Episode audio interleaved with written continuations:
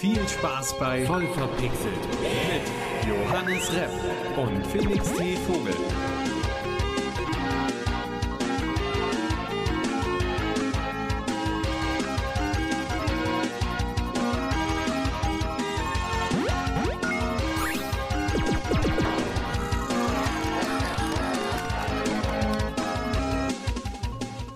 Seid uns gegrüßt zu Voll verpixelt, eurem Gaming-Podcast mit ganz vielen frischen Themen heute. Von Skyrim über äh, Titanfall bis hin zu Nintendo Switch News. Wir haben alles für euch dabei. Alles. Mit äh, Johannes Repp natürlich. Und Felix T. Vogel. Ja, fantastisch. Dann lass uns doch direkt mal mit dem ersten Thema starten. Was hast du denn zuletzt gespielt? Äh, ich bin, äh, ich habe mich tatsächlich nochmal an GTA gesetzt, äh, weil ich ein Achievement haben wollte. Ich habe Atommüllfässer gesammelt mit einem U-Boot. Das, oh, das klingt episch. Es klingt, es ist unfassbar ermüdend. Und jetzt wirklich, du hast ja, ich weiß nicht, ob du G- das bei von GTA noch im Kopf hast, wenn du äh, den Charakter wechseln willst und dieses Charakterrad unten rechts offen hast, Ja. dann ist da immer so eine kleine Zahl, wie viele Missionen du noch offen hast. Hm. Und ähm, da ist gerade aktuell bei keinem Charakter mehr eine Mission offen, die ich machen kann. Und ich bin nur bei 74 Prozent. Da musst du noch die ganzen Sachen finden in der Welt. Boah, nee, ich glaube, das ist es mir nicht wert. Ich glaube, ich habe GTA jetzt ausgespielt für das nächste halbe Jahr oder für die nächsten zwei Minuten. Ich weiß es wirklich nicht. Oh, heißt das, in der nächsten Episode voll verpixelt, kriegen wir vielleicht was Neues von dir, was du zuletzt gespielt hast? Vielleicht. Ich habe mir jetzt im Sale Long Journey Home geholt für zwei Euro. Äh, da, Steam. wo, wo hast du, wo wurde dir das empfohlen? Weil wenn du es, wenn du es dir holst, dann muss dir das doch irgendwo bei einer wirklich bedeutenden Quelle empfohlen worden sein. Natürlich, bei meinem Lieblingspodcast, voll verpixelt, verfügbar auf allen möglichen Podcast-Plattformen. Nee, du hattest das auch schon länger im Blick, oder? Ich hatte es schon länger im Blick. Ich hatte es eigentlich im Blick seit, ich weiß gar nicht, ob das vor oder nach Release war. Auf jeden Fall hat Gronk dazu mal ein kurzes Let's Play gemacht, zusammen mit dem Entwickler. Äh, und seitdem hatte ich es eigentlich auf meiner Wunschliste. Ja, also ich, ich, ich freue mich sehr und bin sehr gespannt auf deine Meinung auf jeden Fall. Ich habe es immer noch nicht durchgespielt. Ah, irgendwann, irgendwann. Also es macht einfach, äh, macht einfach Spaß. Wir haben, wie gesagt, wir haben schon mal drüber geredet ähm, und das auf jeden Fall empfohlen. Ich habe zuletzt tatsächlich The Witcher 3 weitergespielt. Ich habe das Release direkt komplett durchgespielt, habe sehr genossen, New Game Plus und so weiter. Dann habe ich es mir irgendwann noch mal für den PC geholt und da noch mal angefangen durchzuspielen, war da so zur Hälfte durch und habe es dann bestimmt drei Jahre lang liegen lassen und habe es nicht noch mal angefasst. Und jetzt habe ich es wieder hochgeholt, ah, doch immer mal eine Mission oder so gespielt, aber halt nie wirklich am Stück. Und jetzt bin ich wieder komplett in der Welt versunken, lese mir Bestiariumseinträge vor und äh, jage Monster, treibe die Story voran. Du liest sie dir vor. Ich, ich lese, lese sie vor, lese sie durch. Ich mache das wirklich. Es ist, es ist einfach so schön, wenn man langsam in diese Welt wirklich wieder reinkommt und man bekommt einen Auftrag, einen Monsterauftrag und schon in der Hälfte des Auftrages schafft man es durch sein Vorwissen und durchs Nachlesen im Bestiarium äh, herauszufinden, vielleicht mit was man es zu tun hat und kann sich dann vorbereiten und so weiter. Ich weiß, die meisten Gegner schafft man auch ohne großartige Vorbereitungen einfach nur mit dem Schwert, aber ich finde es einfach cool und es macht mir Spaß. Das ist Teil für mich des Erlebnisses, ähm, mich wirklich auf den Monsterkampf dann auch einzustellen und dann Öl auf meine Klinge aufzutragen, was passend ist, vielleicht noch eine Bombe rein äh, in, schon mal ins Inventar zu packen, den passenden Zauberspruch mir bereitzulegen, äh, die Tränke alle auf Shortcuts zu packen, die ich brauche, um die Monster zu erlegen. Äh, und dann ist der Kampf, weil ich massiv überlevelt bin, sowieso nach zwei Schlägen vorbei. Aber es macht trotzdem Spaß. Ich weiß tatsächlich nicht, was ich von sowas halten soll, weil einerseits ist es cool, dass du, äh, wenn du dich reinhängst, mehr Informationen kriegst, als der Otto-Normalspieler, der mit Scheuklappen einmal durch die Welt rennt und äh, sich nicht wirklich für Nebenmissionen und äh, so Einträge und sowas interessiert. Andererseits finde ich es immer so ein bisschen schade, wenn sowas dann äh, nur durch Nachlesen überhaupt mitnehmbar ist. Ich finde das eher cooler, wenn du so Sachen hast, dass äh, dir irgendein NPC sowas ganz beiläufig erzählt. Ich kann dich beruhigen. In den meisten Fällen ist es so, dass wenn du auf ein neues Monster triffst, äh, über eine Mission oder so, alles wirklich cool, storytechnisch aufgearbeitet wird mit Cutscenes und allem drum und dran. Aber für mich ist es Teil des Spaßes, das schon herauszufinden, bevor das Spiel dir sagt, was es ist. Also du Ah. kannst es einfach genießen, du kannst ja auch im Kampf einfach pausieren und es dir dann noch so hinpacken, wie du willst. Äh, und dann ploppt auch der Bestiariumseintrag auf, hier wurde aktualisiert und dann weißt du ja auch, was es ist und alles, kannst ja alles durchlesen. Aber ich mag eben diese Fährtensuche wirklich und äh, mich da nochmal ein bisschen mehr reinzubegeben. Andere Aspekte des Spiels, wie beispielsweise die ganzen menschlichen Charaktere oder so, die man in der Story trifft, die interessieren mich nicht die Bohne. Da vergesse ich auch andauernd, wer war das jetzt nochmal und so weiter. Ähm, das, das ist, man kann sich da so seine Nische raussuchen, glaube ich. Das heißt, du bist dann so wie der, wie der kleine Streber, der immer schon vor, bevor der Lehrer irgendeinen Stoff behandelt hat, äh, sich das Lehrbuch schon durchgelesen hatte, ja? Exakt. Aber wenn er fragt, äh, was die Lieblingsfarbe von deinem besten Freund, kein Plan, weil ich nämlich schon wieder vergessen habe, was, wen soll ich suchen? Ciri? Wer ist das? so, so das, ja. War das die mit den roten Haaren? War das die war das mit die mit den weißen Haaren? Welche war das? Also, Ja. legit, ich wüsste das wirklich nicht, weil ich Witcher nie gespielt habe. Das war die mit dem Weißen. Ah, Ja. Ähm, äh, und natürlich äh, gewinnt im Spiel zu spielen, macht auch viel Spaß. ich wollte dich gerade fragen, wie viel Zeit, wenn du Witcher spielst, verbringst du mit Kartenspielen? In meinem ersten Run nicht viel, dann hat mich aber ein Kumpel äh, darauf aufmerksam gemacht, dass das cool ist. Dann habe ich es irgendwann probiert und gedacht, warum habe ich das nicht schon die ganze Zeit gespielt? Und deswegen habe ich mir vorgenommen, in meinem neuen Playthrough, also in meinem neuen Durchspielen, wirklich das komplett mitzunehmen, alle Karten zu sammeln, alle Gegner dort zu besiegen. Das sind ja auch oft, das ist ja auch oft nicht nur Kartenspiel, sondern darum gibt es Turniere, wo dann wirklich Quest, äh, Quests und so weiter gegeben werden äh, und spannende Dialoge kommen. Also ja, aber das, das Spielprinzip an sich macht einfach so viel Spaß. Also das, das hat so, so eingeschlagen natürlich, auch dass dann äh, das ein Standalone-Spiel bekommen hat. Also da- das ist ja Prädikat genug. Das glaube ich auch. Also ich äh, habe tatsächlich äh, mir auch mal vorgenommen, in Gwent dann reinzuschauen. Aber äh, ich bin schon zu dem Zeitpunkt auf Hearthstone hängen geblieben. Das ist auch super. Also wirklich, Gwent, Hearthstone, das sind alles gut. Übrigens, Gwent und Gwent ist beides richtig. Gwent ist, glaube ich, der Originalbegriff oder der englische Begriff und Gwent ist in der deutschen Fassung, so wie man es sagt. Also ich kann das ich. so, dass, dass äh, das Standalone Gwent unter Gwent erschienen ist und gewinnt halt im Spiel Witcher Gewinn Genau. hieß. Äh, ja, Spielst du es auf Deutsch oder auf Englisch? Ich spiele es auf Deutsch, deswegen nenne ich es auch immer gewinnt, aber ja, gewinnt, gewinnt Du kannst ist es ja gewient, ge- ge- gewe- gewinnt. Ich sag einfach gewinnen. Gewinnt.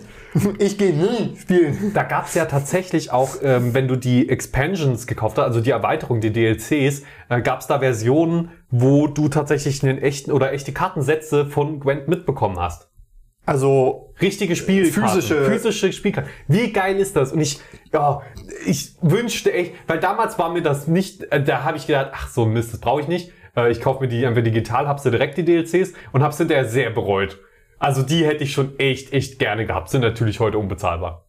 Na, aber selbst wenn du die da zu dem Zeitpunkt mitgenommen hättest und die jetzt an Wert, äh, ihren Wert erreicht Mir hätten, ja hättest gar du die ja nie, nie verkauft. Mir ging es so. auch gar nicht um den Wert, aber ich hätte gerne ein Karten, weil das ist ja einfach nur ein cooles Kartenspiel und das hätte ich gerne da gehabt, wenn Freunde da sind. Einfach um ein bisschen eine Runde Gewinn spielen, in, in real. Aber äh, also du kannst die Karten jetzt nicht zu einem bezahlbaren Preis erwerben, dass du das dann daheim auf dem Tisch spielen kannst. Ich müsste mich nochmal informieren, ja, meine Informationen sind eventuell outdated, aber ja, müssen wir mal gucken. Aber ich fänd's nice. Ja, das äh, würde ich tatsächlich auch mal mitnehmen, wenn du dann hier bist. Äh, nicht mitnehmen im Sinne von ich klaus dir, sondern ich würde es gerne mal ausprobieren, wenn du dir das wirklich äh, holen würdest. Ja, das, wie gesagt, wenn ich es irgendwo mal herkriege, das wäre auf jeden Fall ein Träumchen. Ich mag ja auch Sammelkartenspiele.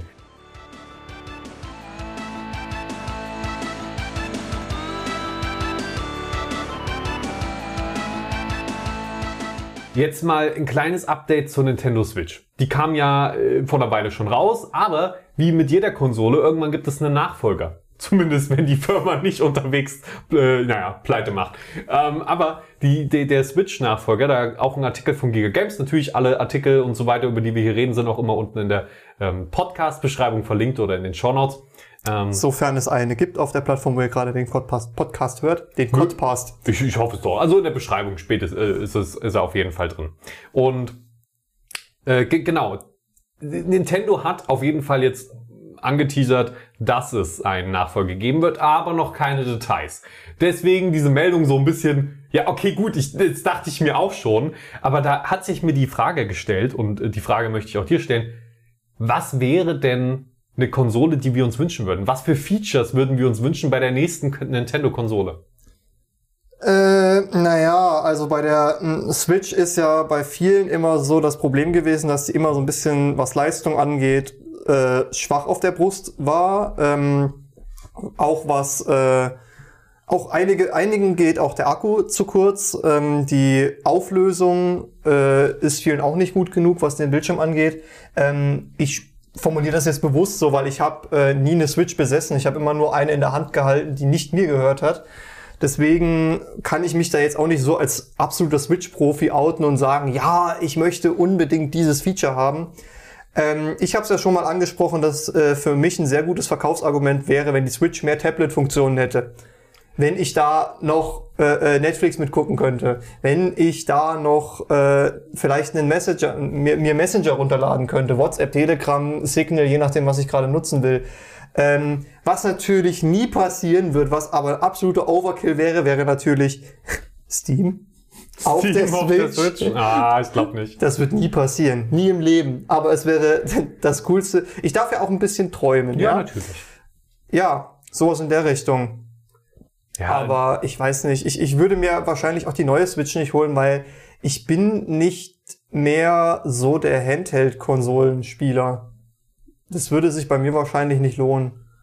Und was ist, wenn es gar keine Handheld-Konsole wird? Dann ist es für mich immer noch eine Konsole und ich habe einen PC. Okay, ja gut, die das. Aber für manche, das, das geht ja auch oft darum, dass man die Nintendo-Spiele spielen will und dann braucht man eben die Plattform. Richtig, aber ähm, ich bin von nicht von, äh, ich sehe nicht genug Spiele für äh, von Nintendo, die ich so unbedingt spielen will, dass ich mir eine Switch dafür holen würde. Äh, Jetzt hör doch mal auf, du. Skyrim gibt's auf der Nintendo Switch. Stimmt. Äh, Man kann auch nicht Skyrim auf allen möglichen anderen Plattformen spielen. Es gibt Leute, die bringen Skyrim auf, den, auf Druckern oder so zum Laufen. Da brauche ich mir keine Switch holen. Ja. Aber was wünschst du dir denn? Was möchtest du denn, was erwartest du von der neuen Switch? Also ich erwarte jetzt auch nicht mehr als äh, eine komplette Revolution äh, der Spielekonsolen. naja, ich meine, Nintendo versucht ja immer was Neues. Und ich, ich bin ja halt auch PC-Spieler. Es gibt jetzt nichts, wo ich jetzt sage, oh, das brauche ich jetzt. Ich muss jetzt meinen PC nicht mit rumtragen können. Ich muss nicht irgendwelche abdockbaren Controller haben. Ich habe ja Controller und alles. Ähm, das, sind, das sind Features, die die Switch als Handheld-Konsole zu was richtig Besonderem machen. Und ich hoffe einfach, dass Nintendo wieder irgendwas richtig Besonderes findet. Bewegungsstörung. Kinect 2.0 quasi, nur für die Switch. Ähm, nein, nicht für die Switch. Das heißt dann ja vielleicht auch wieder ganz anders, weil das ein ganz anderes Feature hat oder so. Ich, ich weiß nicht. Ich kann mir wirklich noch kein klares Bild machen. Ich hätte auch nicht mit der Switch gerechnet damals. In der Form, wie sie kam. Es wird dann die Labo-Switch. Hier hast du 20 Kilo Pappe, bau sie dir bitte selbst. okay, cool. Also ich würde es erstmal mitnehmen, kleines Es Bastel. wäre eine Revolution des Konsolenmarktes. Zwar nicht nach oben, sondern nach unten, aber es wäre eine Revolution. Ähm, ja, also, aber wirklich, die Switch hat letztendlich damals äh, mein Traum war gemacht, eine Konsole zu haben, eine Nintendo-Konsole, eine Konsole, auf der ich Pokémon spielen kann, die ich mit mir rumtragen, aber sie auch hinstellen und zocken, aber sie auch an einem Fernseher benutzen kann. Eigentlich war das damals meine Traumkonsole. Ich, ich finde es eigentlich schade, dass ich bis heute keine besitze, aber irgendwann mal, irgendwann mal. Und deswegen die Switch Lite auch cool, aber sie kann man halt nicht äh, so abdocken, Sie- man kann die Controller nicht abnehmen und so weiter. Viele Spiele kann man dadurch gar nicht damit spielen. Um, und die verbesserte Akkulaufzeit und so sind dann auch keine Argumente, die das für mich aufwiegen. Aber du könntest Joy-Cons mit der Switch Lite verbinden und sie dann und dann die losgelösten Geht das? Joy-Cons. Weil ich dachte, das geht auch nicht, weil die die jetzt Geht einfach. das? Geht das nicht? Ich weiß es Ich nicht. glaube tatsächlich, das geht nicht. Aber ich weiß es nicht. Ich, äh, vielleicht kann man sie doch einfach. Ich, ich glaube, die Bewegungssteuerung und so kann man da nicht benutzen, aber ähm, so als Controller wird man die hoffentlich nutzen können. Wir, wir können auf jeden Fall sagen, dass wir das nicht wissen, bis wir irgendwann mal eine Switch gesponsert bekommen von Nintendo. Nintendo, schick mal zwei von deinen heißen Teilen her. Nintendo, schick mal zwei Switch. Nintendo, schick mal zwei. Ja, so laufen doch die Anfragen. Ja, genau so. Vor allem gerade jetzt, wo die, wo die Switch ja sowieso so ein bisschen Mangel, Mangelware ist. Aber Johannes, wir sind Podcaster. Wir bekommen sowas doch, oder? Ja, wir sind der Gaming-Podcast, Felix. Also, warum wir nicht schon mit Keys und Konsolen zugeschissen wurden, verstehe ich sowieso nicht. Ja, das ist doch unser Alleinstellungsmerkmal. Wir sind der Gaming-Podcast, der nicht mit Spielen und Konsolen zugeschissen wird. Das ist ein sehr schönes Alleinstellungsmerkmal, aber wenn sich das irgendwann ändern sollte, bin ich da auch nicht böse drum. Nein, ich auch nicht. Ich sag da auch nicht nein. Ich sag da auch nicht nein. Ähm, ich habe auch, wenn ich das kurz ein, einwerfen darf, ähm, einen Key zur Verfügung bekommen äh, von den Entwicklern von Space Explore. Ich habe gedacht, VR, Weltraum, das ist was für mich. Da muss ich reingucken. Äh, ich kann euch sagen, jetzt schon mal, das Spiel ist noch nicht fertig. Ich glaube, es ist auch noch nicht draußen. Ähm, aber ich bin enttäuscht. Ich okay, was ähm, macht man da? äh, das ist, also es ist ein, VR-Spiel. Und du hast vier Abschnitte, die du spielen kannst in diesem VR-Spiel. In dem ersten schaust du dem Start eines Space Shuttles zu. Wobei dir, wenn du nicht einen sehr harten Marken hast, also nicht Mo- Motion Sickness anfällig bist, äh, wo, wobei du kotzen wirst ver- vermutlich, weil du andauernd rumteleportiert wirst, schaust dann wieder in die falsche Richtung, musst dich wieder rumdrehen, weil du die, die du siehst, dass dieses, diesen Start dann immer aus anderen Winkeln. Und die, schie die schieben dich immer hin und her auf der Map, dann auch mal kurz ins Cockpit, dann wieder raus aus dem Cockpit. Das hat nie die richtige Größe. Entweder bist du viermal so groß wie die Leute, die da irgendwie in dem Kontrollzentrum sind, dann fehlen da Grafikelemente. Äh, und auch der Übergang zum Meer, weil so eine Launch-Operation, die ist ja oft am Meer, das ist eine harte Kante. Man sieht, also ich, ich verstehe, ich, das ist noch nicht fertig, ne? Da kann noch viel passieren. Deswegen nehmt das auch noch nicht als finales Feedback oder so. Ähm, aber das hat mich wirklich erstmal komplett überrascht. Aber, und da kannst du nichts machen, du kannst nicht interagieren. So. Ähm, und auch die Sounds sind teilweise mal zu laut, zu leise. Das sind alles noch, vielleicht kannst du noch eine ganz, also es ist, ich, ich habe das Gefühl, das wird ein Bildungsspiel. Am ehesten. Äh, Und die Leute, die das machen, die kennen sich auch gut mit Space aus, aber die haben offensichtlich keinen Game Designer da. so. Ähm, dann gibt es noch einen, äh, einen Modus, in dem du im Weltall einen, einen Raumspaziergang um die ISS machen kannst. Ich glaube, es ist die ISS. Vielleicht ist es irgendeine random Station. Ich habe nicht so genau hingeguckt. Ähm, genau. Und dabei ist es wirklich, die, die Steuerung ist die Hölle. Du musst wirklich dauerhaft einen Knopf gedrückt halten, um dich super langsam zu bewegen. Also kein physikalisch korrektes Modell, sondern es bremst dich sofort ab, sobald du aufhörst, diesen Bewegungsknopf zu drücken. Und dann reparierst du Sachen, indem du in orange Bubbles reinfliegst. Oh, du bist angekommen. Aufgabe erfüllt. Ja, genauso funktionieren doch Reparaturen Ja. an der ISS. Exakt. Dann gibt es einen dritten Spielmodus, in dem du in der ISS bist. Da ist das Coole, du brauchst wirklich nur in eine Richtung dich kurz anzuschieben und dann fliegst du dahin weiter. Aber es ist auch langsam und lame. Aber da wird dir viel erklärt und ich glaube, so als Bildungsding ist das vielleicht sogar ganz okay. Und das vierte, da landest du, das habe ich mir schon gar nicht mehr angeguckt. Weil ich habe gesehen, oh Mann, jetzt sitze ich hier in dem Space Shuttle. Dann bist du wieder kurz draußen aus dem Space Shuttle, um zu sehen, wie es abdockt. Dann bist du wieder drin. Und dann habe ich Aufgaben gehört, weil ich gedacht habe, oh ja, okay, jetzt die Landung anzugucken, so spektakulär wird's nicht, glaube ich. Ja, also du hast dich da jetzt ganz schön in Rage geredet. Ja, das was heißt Rage? sich ziemlich aufgewühlt Es, zu haben. es ist halt noch nicht fertig und ich habe es gratis zur Verfügung gestellt bekommen. Aber ja, das ist halt bisher, ich, ich fand's lustig. Ich glaube wirklich, als Bildungsspiel ist das ganz okay. Aber ich, ich will nur sagen, wenn ihr, ich, ich, meine Erwartungshaltung war eine andere. Meine Erwartungshaltung, ähm, als ich so durchgelesen habe, worum es in dem Spiel geht und so war, dass ich wirklich eine Weltraummission leite, durchführe, wirklich irgendwelche mechanischen Arbeiten durchführe und nicht, dass ich mit einer schlechten Steuerung in den Kreis fliege ähm, oder andauernd von einem Standpunkt zu einem anderen geportet werde, bis mir schlecht wird. Das, Oh, oh ja, am besten ist noch, wenn der Boden wackelt oder so währenddessen. Weil das, das macht ja richtig schön viel Druck. Die Grafik ist auch schrecklich. Es, nein, ich muss jetzt aufhören. Wie gesagt, als Bildungsspiel vielleicht ganz geil, aber falls hier so auf ähm, Space Engineering oder sowas steht, dann ist das nicht das richtige VR-Game für euch.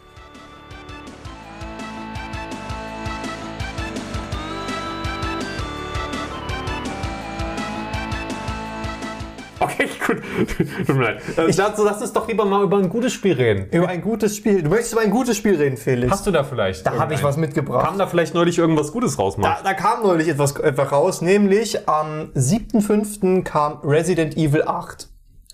Und ähm, Village, ne? Village, genau. Also Resident Evil, der achte Teil, eigentlich Resident Evil Village. Es gibt auch welche, die sagen Resident Evil 8 Village. Äh, Auf jeden Fall äh, der achte Teil von Resident Evil.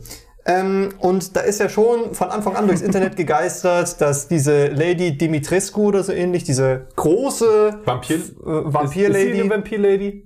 Ich weiß Ich nicht. finde, die sieht vampirisch Sie wird, aus. sie wird Vampir Lady genannt äh, in manchen Foren. Also ich habe sie bei so auf jeden Fall Ja. Eine, eine Äh, gruselige eine, eine, eine große, große, gruselige Mama. Und ähm, da haben sich einige gedacht, boah, schon bevor das Spiel raus ist, fangen wir erstmal an, die, ganze, Sta- die ganzen Kram durchzusexualisieren. Äh, was ja anscheinend auch Teil des Marketings von diesem Spiel war, von meiner Warte aus. Ähm, was ich aber sehr, sehr Du meinst, große Brüste tragen dazu bei, dass Leute auf dieses Spiel nein, aufmerksam aber- also, werden? Nee, also, mm, ich weiß nicht. Was ich so witzig daran Aber fand. stimmt, oder- ich glaube, das war auch der einzige Punkt, der mir bei Space Explore gefehlt hat. Brüste. Nein, natürlich nicht. Ja, was ich so beeindruckend fand, war, am 7.5. kam das Spiel raus und keine zwei Wochen später gab's schon Nude-Mods. Also w- Mods, in denen alle Charaktere nackt sind. Ja, Und das hat zwei Wochen gedauert, ganze zwei. nicht mal zwei Wochen. Ja, ich wollte schon sagen, zwei Wochen klingt schon sehr lange. Das, das, das war, ich meine, es war zu erwarten, dass dieses Spiel Nacktmods bekommt, ne? War's das? Ähm, Ich hatte also wenn ich an Aber dass Resident das, dass das so schnell geht, das habe ich echt nicht erwartet. Das finde ich echt beeindruckend. Also, um ehrlich zu sein, ich hätte bei Resident Evil jetzt nicht unbedingt damit gerechnet, weil für mich erzeugt Resident Evil jetzt keine Atmosphäre, in der ich erregt bin. Es gibt für alles einen Fetisch, Felix. Ja, also, ja, wie gesagt, also wenn es jemand irgendwie gefällt, meinetwegen, was soll's. Das basiert ja nicht auf äh, echten Schauspielern, oder? Sondern das sind ja Ingame-Charaktere wenigstens. Weil das, das Problem hatten wir ja mal bei ähm, Beyond Two Souls, glaube ich, war es, wo Ellen Page eine Duschszene hatte. Und es war, glaube ich, Beyond Two Souls. Es kann auch anders. Es war auf jeden Fall ein Spiel, in dem Ellen Page quasi dargestellt war. Sie war eine Schauspielerin in diesem Spiel.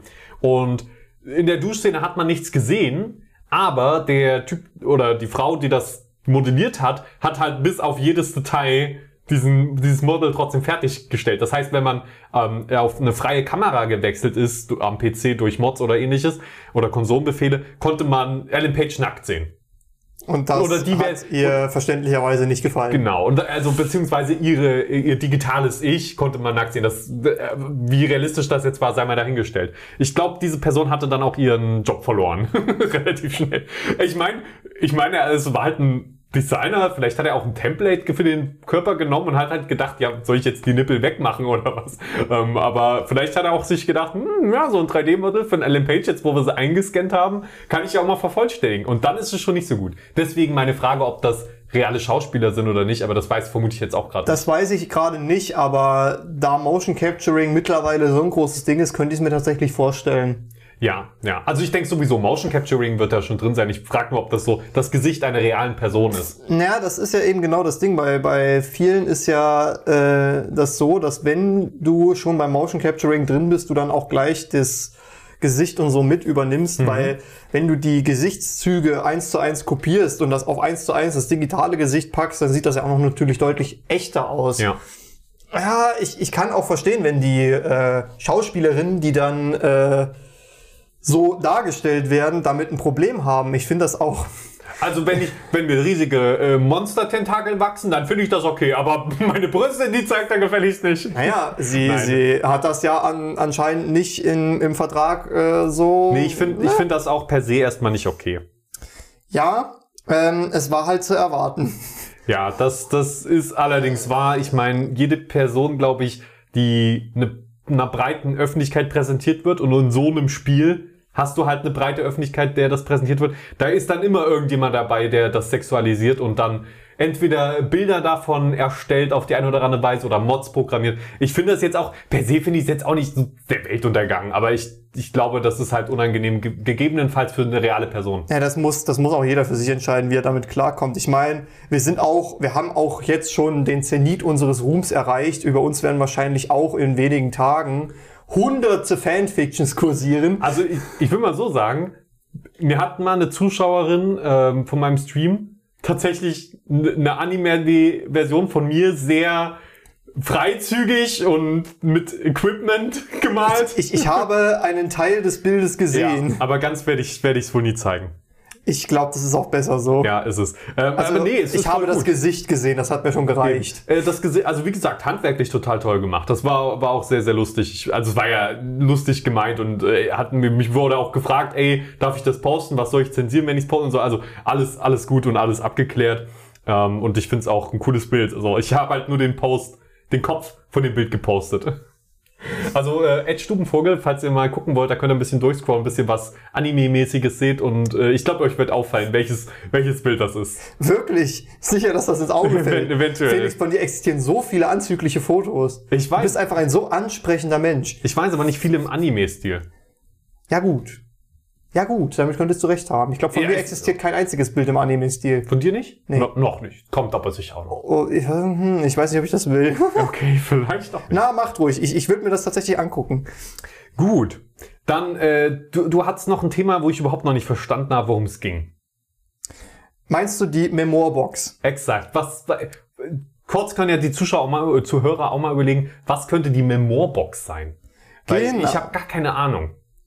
Die Memoir-Box ist ähm, äh, ein Projekt von dem Startup RetroBrain und äh, befindet sich aktuell in Zusammenarbeit mit der Barmer Krankenkasse im, äh, in einem, warte, ich habe es mir aufgeschrieben, Hospital zum Heiligen Geist in Hamburg äh, im Pilotprojekt. Und das ist eine Spielekonsole, die entworfen wurde, dass sie nur mit Gestensteuerung funktioniert und möglichst äh, einfach zu bedienen ist, damit alte Menschen, die in äh, Heimen sind zum Beispiel, ähm, wir haben es beschrieben, äh, gesund altern können. Das heißt, dass die äh, möglichst einfach Spiele spielen können, geist, sich geistig fit halten können und äh, da verschiedene Geschichten durchprobieren können. Und ich fand dieses äh, Projekt sehr, sehr cool und sehr interessant. Wir haben ja schon mal im Podcast drüber gesprochen, was so barrierefreies Gaming angeht. Da ist der Ansatz auch ziemlich cool. Du musst dir nämlich, das sieht aus wie so ein Presseausweis, was du dir umhängen musst. Da ist einfach nur ein QR-Code drauf. Dadurch ortet dich die Konsole. Das sah aus wie die Kamera von der Kinect. Ich weiß nicht, ob sie die Kinect-Kamera genommen haben. Wahrscheinlich nicht, wenn sie das eigene Konsole vermarkten wollen. Ähm, und da waren zwei Spiele zu sehen. Bei dem einen Spiel äh, konnten die äh, Rentnerinnen und Rentner äh, Motorrad fahren auf einer Autobahn und Okay, so cool. Hindernissen ausweichen, indem sie sich einfach nach links und rechts bewegt haben. Und bei dem anderen Spiel konnten sie ähm, ähnlich wie bei Wii Sports Bowling spielen aber halt ohne Fern eine Fernbedienung in der Hand zu halten und halt nur mit den Armen die Bewegung zu machen, um die Bowlingkugel zu schmeißen. Ähm, und das äh, Video, was ich mir dazu angeguckt habe, die ähm, Befragten, die, die, die haben das auch ziemlich gut aufgenommen. Die haben sich das, sie haben das auch gefeiert. Äh, und eine Omi hat dann auch direkt gesagt, sie würde sich noch gerne viel mehr Spiele wünschen, damit das halt Langzeitmotivation hat. Cool. Äh, ein sehr cooles. Erinnerung. Abendessen.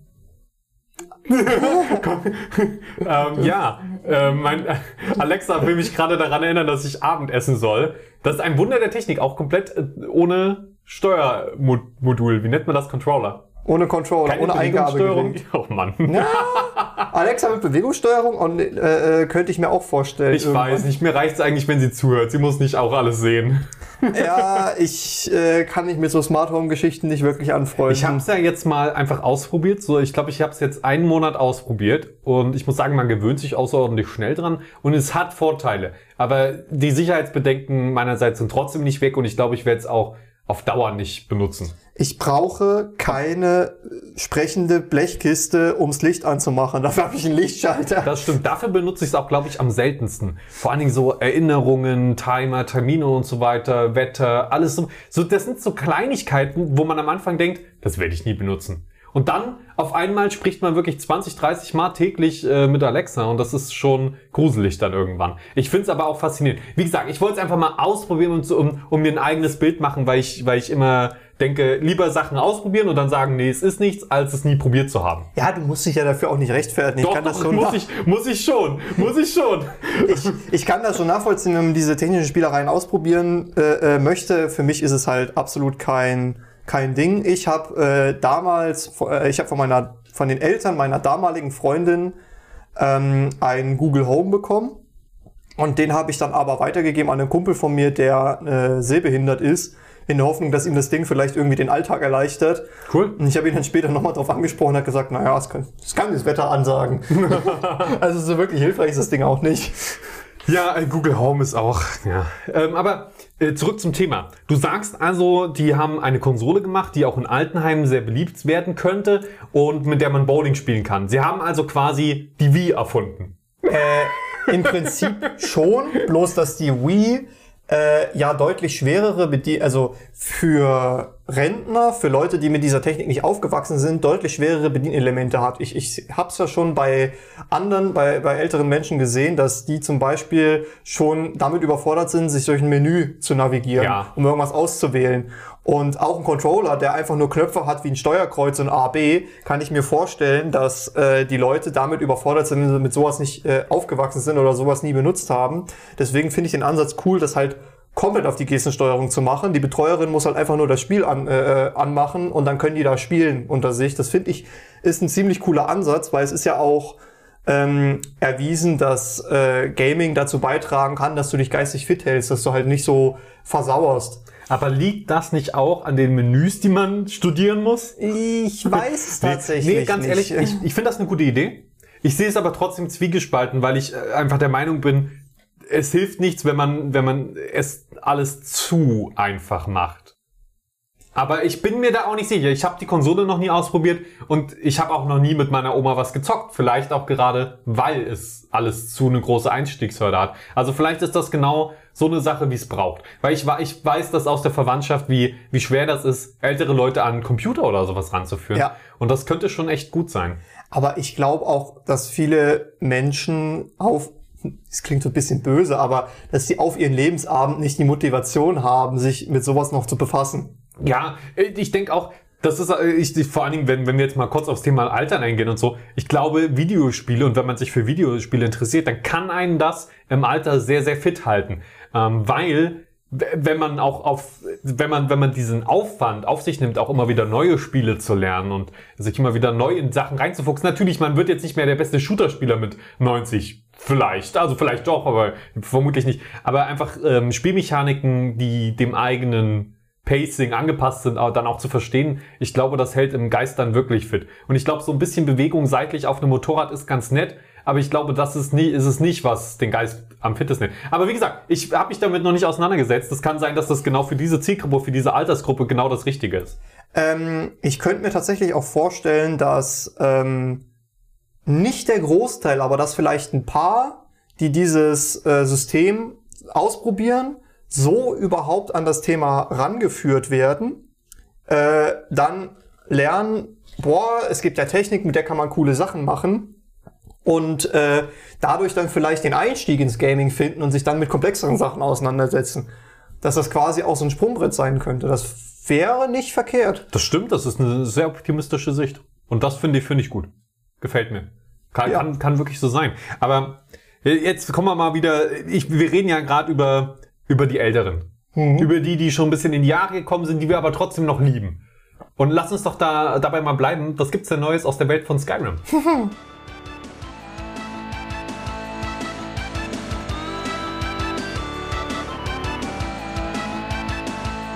Ja, ich weiß genau, worauf du hinaus willst. Ähm, Ich habe einen Artikel, ich will nicht sagen ausgegraben, ähm, der war auf der Startseite. Äh, Ich fand den aber sehr interessant. Da ist mir ins Auge gesprungen, dass ein Skyrim-Spieler sich die Challenge gesetzt hat, ähm, sämtliches Leben in Himmelsrand auszulöschen und somit die einzige lebende Kreatur dort zu sein. Das heißt, über 2000 Monster, über 2000 NPCs äh, einfach weg, einfach umgelegt hat, ähm, teilweise sich sogar Mods installiert hat, um ähm, unsterbliche Charaktere äh, umbringen zu können. Das, das fand ich schon, das fand ich schon ziemlich witzig. Was ist denn die Währung in Skyrim? Du kennst dich doch damit aus. Gold, glaube ich, heißt die einfach. Gold? Ich glaube, die heißt einfach Gold.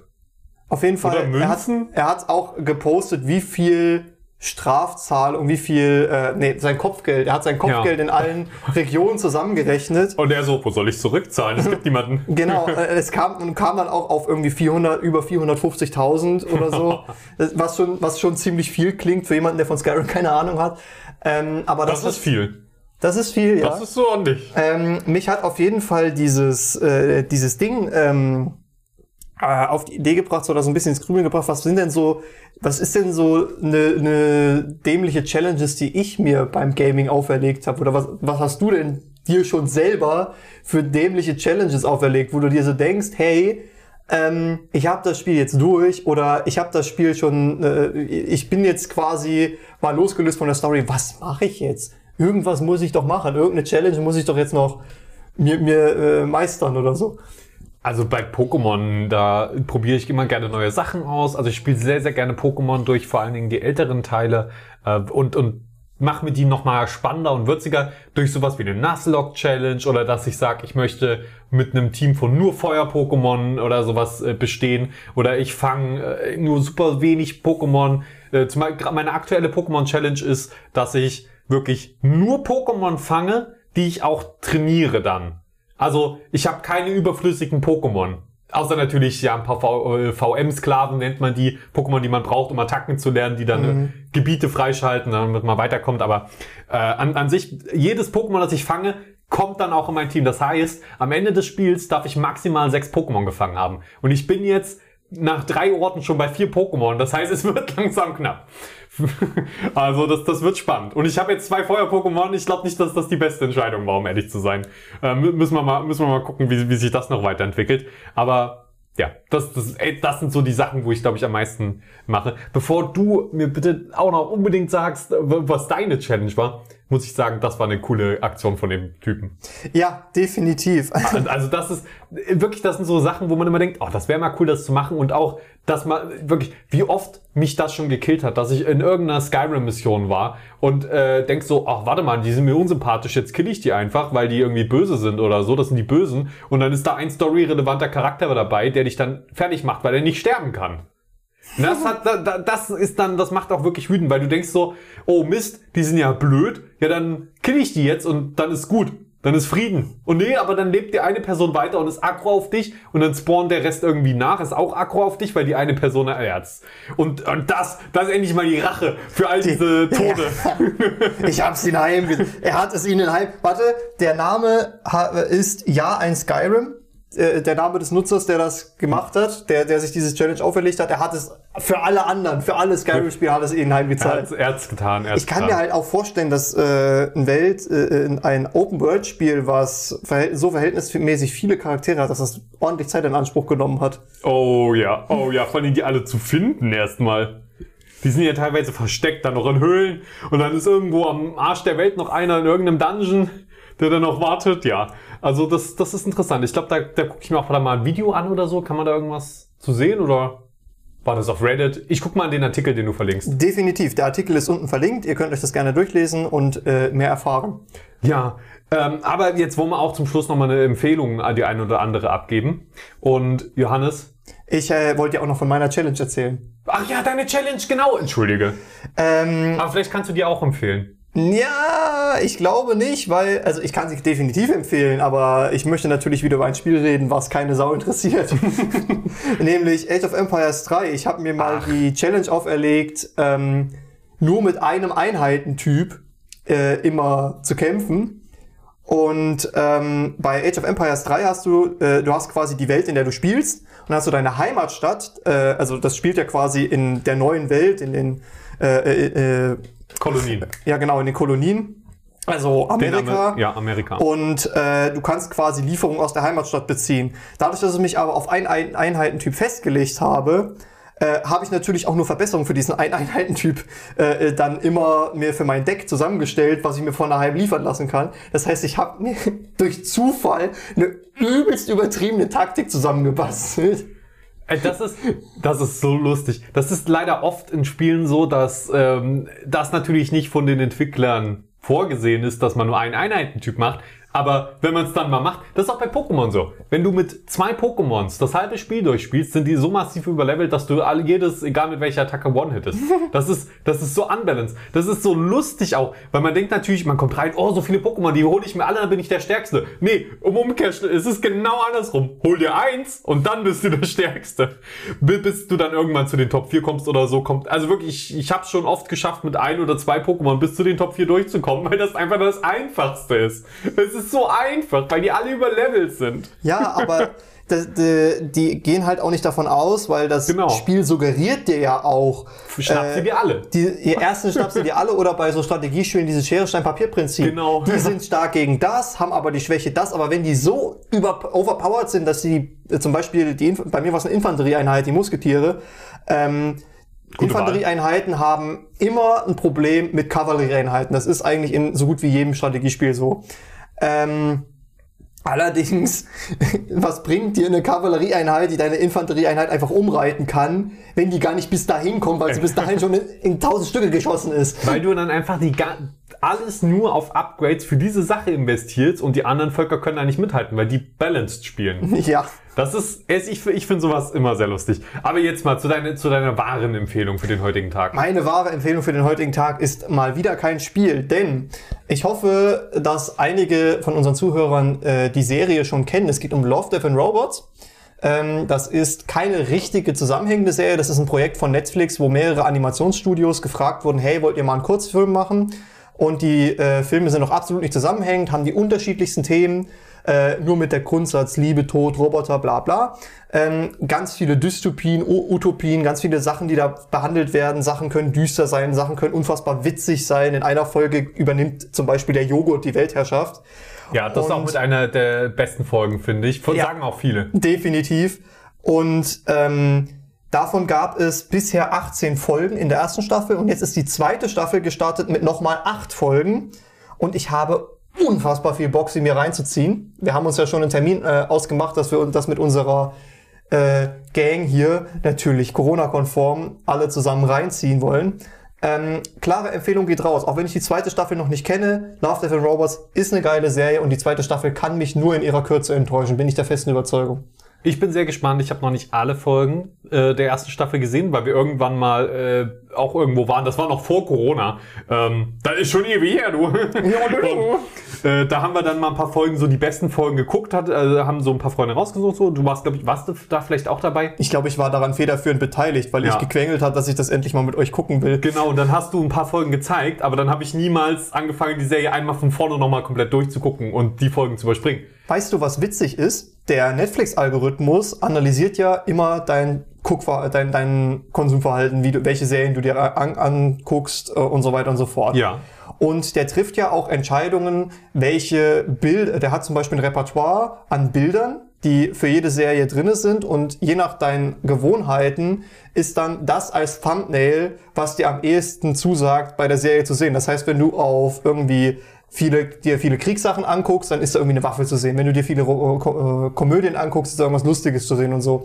Und bei Love, Death and Robots geht sogar noch einen Schritt weiter. Dadurch, dass die Dinger nicht zusammenhängend sind, wird die Serie auch von ihrer Reihenfolge her, in, in welcher Reihenfolge die Folgen kommen, an deinen persönlichen Algorithmus angepasst. Ist das wirklich so?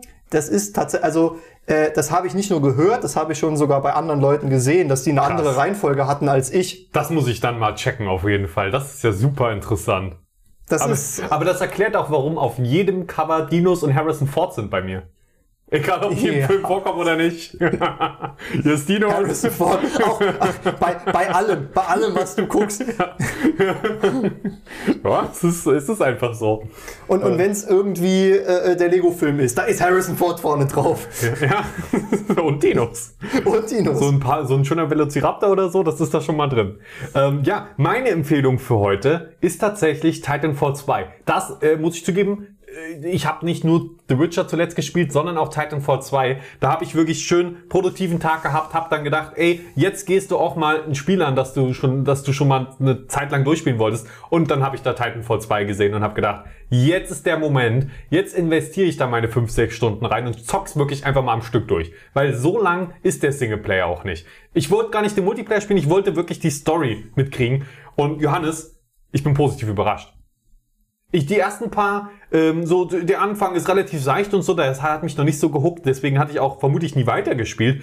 Aber was dann für spannende, coole Level-Design-Ideen da reingehen. Die Story ist okay, aber das Level-Design und äh, das Movement, also wie du dich bewegst, anwenden, flexibel, springe im Titan, äh, das ist einfach ein cooles Gameplay. Das macht Spaß, da zu schießen und so weiter. Was aber also ich, ich spoiler jetzt auch, äh, in welchen Locations man sich dann befindet. Ähm, zumindest das eine oder andere, was ich am spannendsten fand. Einmal äh, ist man in einer riesigen und das Spiel ist uralt, ich darf spoilern, oder? Ja, also von mir aus klar, wer, wer auch, äh, wer jetzt an, äh, welche, anders nochmal. Ja. Äh, jeder Zuschauer, der nicht gespoilert werden möchte, kann jetzt abschalten. Schön, dass du zugehört hast. Felix spoilert noch ein bisschen die Locations von Titanfall 2. Ja, das, das tatsächlich. Also vielen, vielen Dank äh, und lass den Leck da. Ähm, genau. Da ist man in einer riesigen unterirdischen Fertigungsanlage ähm, und man checkt am Anfang gar nicht, was da gefertigt wird. Es sind so riesige Plattformen erstmal und man äh, muss da irgendwie durch und da rausfinden und Deswegen stellt man sich halt auf die Plattform, die Plattformen bewegen sich, werden von Roboterarmen umhergebracht. Das heißt, man muss immer mal abspringen davon, dann ist die mal quer, dann muss man da dran entlang laufen und so weiter. Und dann merkt man irgendwann, dass auf diese Plattform immer mehr Sachen draufgebaut werden. Erst eine Wiese, dann wird da langsam ein Haus draufgebaut und das Haus wird eingerichtet. Und währenddessen äh, muss man Gegner bekämpfen in der Fertigungsanlage und man muss immer wieder gucken, äh, wie man weiterkommt durch diese Fertigungsanlage und diese, ähm, dieses Ding, was, also da, da werden ja am Stück immer eins nach dem anderen quasi ähm, serienproduktionsmäßig gefertigt von diesen Häusern und wie man das dann für seinen Vorteil nutzt und äh, das ist total cool, weil man eine Deckung hat in diesem Haus dann irgendwann, die sich aber um einen rum auch noch bewegt und äh, dann kommt irgendwann das Highlight und dieses Haus wird mit ganz vielen anderen Platten, die anders aussehen, an einer Schräge, äh, nicht an einer Schräge, an einer vertikalen Wand zusammengesetzt und man sieht so, ah, okay, das ist so eine Art Testgelände oder sowas, aber halt an einer Wand und dann muss man aus dem Haus raus und es ist total Mindfuck-mäßig, weil man diese Welt sieht, aber sie halt um 90 Grad gedreht ist und man muss da irgendwo hinkommen. Ähm, und ja, dann, dann geht's weiter und man erfährt, wofür das da ist. Die bauen da nämlich sozusagen Testanlagen für Kampfeinheiten. So, dass, dass die halt flexibel so Häuser und so weiter zusammenbauen. Ja, und das war da, da war ich dann wirklich hooked. Da habe ich gesagt, okay, das war jetzt so ein cooles Erlebnis mal in einem Singleplayer-Shooter. Das hat wirklich Spaß gemacht. Und äh, das zweite, was mich dann wirklich nochmal ge gehuckt hat, war, äh, in einer Forschungsanlage ist man und auf einmal wechselt äh, sporadisch das zwischen Zeiten. Und zwar ist man ab und zu mal in der Zeit, wo alles noch normal war und aufgebaut und dann ist man in der Ruinenversion quasi wieder. Okay. Die, und das ist total geil, weil man, weil man einfach die, die, mal, mal sieht, wie toll das ursprünglich aussah und wie das jetzt verfallen ist. Ähm, und die Leute in der vorherigen Zeitlinie werden dann auch auf einen aufmerksam. Und dann kann man wechseln zwischen, ich kämpfe jetzt gegen Menschen, die da die, die Anlage bewachen und man bekommt die Fähigkeit dann äh, zwischen den Zeitlinien herzuwechseln. Und, und äh, dann kann man wechseln zwischen diesem fertigen, äh, ähm, originalen Zustand der Anlage und dem die Anlage brennt und wird von Wesen überrannt Zustand. Das heißt, man kann sich seine Gegner die ganze Zeit aussuchen und kann dann wirklich das zu seinem Vorteil nutzen, weil das viele Gegner auf beiden Seiten werden. Und man kann immer in der einen Zeit knallt welche ab, geht in Deckung, kommt auf der anderen Seite wieder raus, knallt da irgendwie was ab. Oh nein, der, der kriegt mich fast oder das Monster kommt auf mich zugesprungen, bam, wieder in der anderen Zeit. Und das wird auch noch ähm, für so Jump'n'Run-Passagen benutzt, wo man während Sprüngen dann die Zeitebenen wechseln muss, um, ne, um ein Objekt zu haben, an dem man sich abstoßen kann oder so. Das ist, also wirklich, da habe ich dann wirklich gedacht, wow, das war ein Erlebnis, das habe ich von Titanfall wirklich nicht erwartet. Und dann noch zusammen mit dem ähm, zweiten Hauptcharakter, was ja der Titan ist, so ein riesiger Roboter, in dem man rein kann. Mhm. Äh, mit denen gibt's dann Dialoge und so. Und das ist einfach, es ist einfach lustig, angenehm, ähm, spannend auch. Ja, so, jetzt habe ich mich da ein bisschen vielleicht auch in positive Rage geredet. Ja, das, das äh, klingt aber so, äh, so, so äh, wie du es gerade beschrieben hast, machst du auch gerade richtig Lust auf Titanfall tatsächlich. Und es ist nicht lang. Das heißt, wenn ihr jetzt auch, oh nee, jetzt 20 Stunden, nee, braucht ihr nicht. 5, 6 Stunden, dann ist das Ding durch. Stellt auf einfach, das ist egal. Also ist also noch anspruchsvoll genug, selbst auf einfach, dass es Spaß macht. Wie viel hast du denn jetzt aktuell dafür bezahlt? Ich habe das schon seit Ewigkeiten. Ich habe das ja schon seit Jahren in meiner Steam-Bibliothek inzwischen. Ah, Oder nicht Steam, sondern man. irgendwo anders. Äh, Origin? Origin? Ist von Origin ist von EA. Und Titanfall ist von EA? Das, äh, ja, vielleicht. Original. Doch, müsste. Ich, ich, hatte ja mal GOG Galaxy ähm, empfohlen. Hm. Äh, äh, Und dadurch verlierst du den Überblick, was zu welcher Plattform gehört. Genau, ich habe es einfach dort eingegeben, habe alle Konten von allen Plattformen verbunden und dann wurde es mir halt angezeigt. Ich habe auf Installieren gedrückt und los ging es. Also da habe ich jetzt, musste ich jetzt nicht viel Gedanken reinstecken. Egal, Titanfall, egal wo ihr es herkriegt, viel wird es nicht mehr kosten. Titanfall 2 wohlgemerkt. Den, der erste, vielleicht muss ich da auch mal reingucken, vielleicht ist der auch richtig gut. Das klingt auf jeden Fall sehr, sehr interessant. Ähm, die, ein paar Sachen, die du beschrieben hast, habe ich tatsächlich ähm, nachempfinden können, äh, weil ähnliche Level in It Takes Two existiert haben, die mich ah. ähnlich überrascht haben. Auch mit so Zeitpassagen wurde zum Beispiel ähm, das eine Ding, Kleiner Minispoiler für It Takes Two. An einer Stelle bist du in einer Explosion und Cody ähm, hat, äh, also einer der beiden Charaktere, so eine Uhr, an der er immer die Zeit um 10 Ah. Sekunden vor oder zurückdrehen kann. Und währenddessen muss May, der andere Charakter, auf Trümmerteilen durch die Explosion springen. Du musst das quasi zeitlich immer so drehen, dass die Trümmerteile immer in Sprungreichweite sind. Das ist ja witzig. Ey, Das ist mega cool. Genau sowas gab es auch bei Titanfall, nur ich sag mal weniger komplex, weil Titanfall spielt man ja alleine dann. Und da kann man so eine Mechanik dann nur schwer machen. Aber da gibt's auch eine Explosion, wo man dann über Sachen springt, um. Also, wie gesagt, das waren jetzt auch nur zwei, meine zwei Premiere-Beispiele, sag ich mal. Das waren für mich die größten, geilsten Momente. Da gibt's aber noch auch wirklich tolle andere Momente. Also, das war, das sind jetzt nicht sechs Stunden lang das, sondern das geht halt so schnell. Du, die, die Sachen werden einfach, wurden einfach bis zum Schluss nicht langweilig, weil immer wieder was Neues kam. Ge- auch das Gunplay und so, das ist jetzt auch nicht das ist nicht der geilste Shooter per se. Aber so diese Kombination war, war wirklich äh, schön. Also, Johannes, danke, dass du dir jetzt noch diese, diese kleine Ausführung von mir angehört hast. Selbstverfreilich. Es war mir ein inneres Blumenpflücken, Felix. Ganz fantastisch. Ähm, hinterlasst unserem Podcast gerne ein Like und ein Abo, falls ihr das äh, machen könnt auf der Plattform, wo ihr den gerade hört. Es geht ja nicht auf jeder, aber wenn ihr es könnt, dann würde es uns auf jeden Fall sehr freuen. Schreibt uns gerne, was ihr über unseren Podcast denkt, an mail at vollverpixelt.de. Das würde uns auch freuen. Und, aber nur, wenn es nett ist. Wenn es nicht nett ist, dann freut es uns vermutlich nicht. Dann könnt könnt ihr es auch lassen. Na, Felix, Felix steht auf Beleidigung. Das ist, Nein! Und äh, schickt uns äh, schöne Nackt-Anime-Bilder von Johannes ein. Oder auch nicht. ich habe Angst. Ich glaube, Johannes will das nicht. Ähm, und v- vielen Dank, vielen Dank fürs Zuhören. Ja, bis zum nächsten Mal. Bis bald. Tschüss.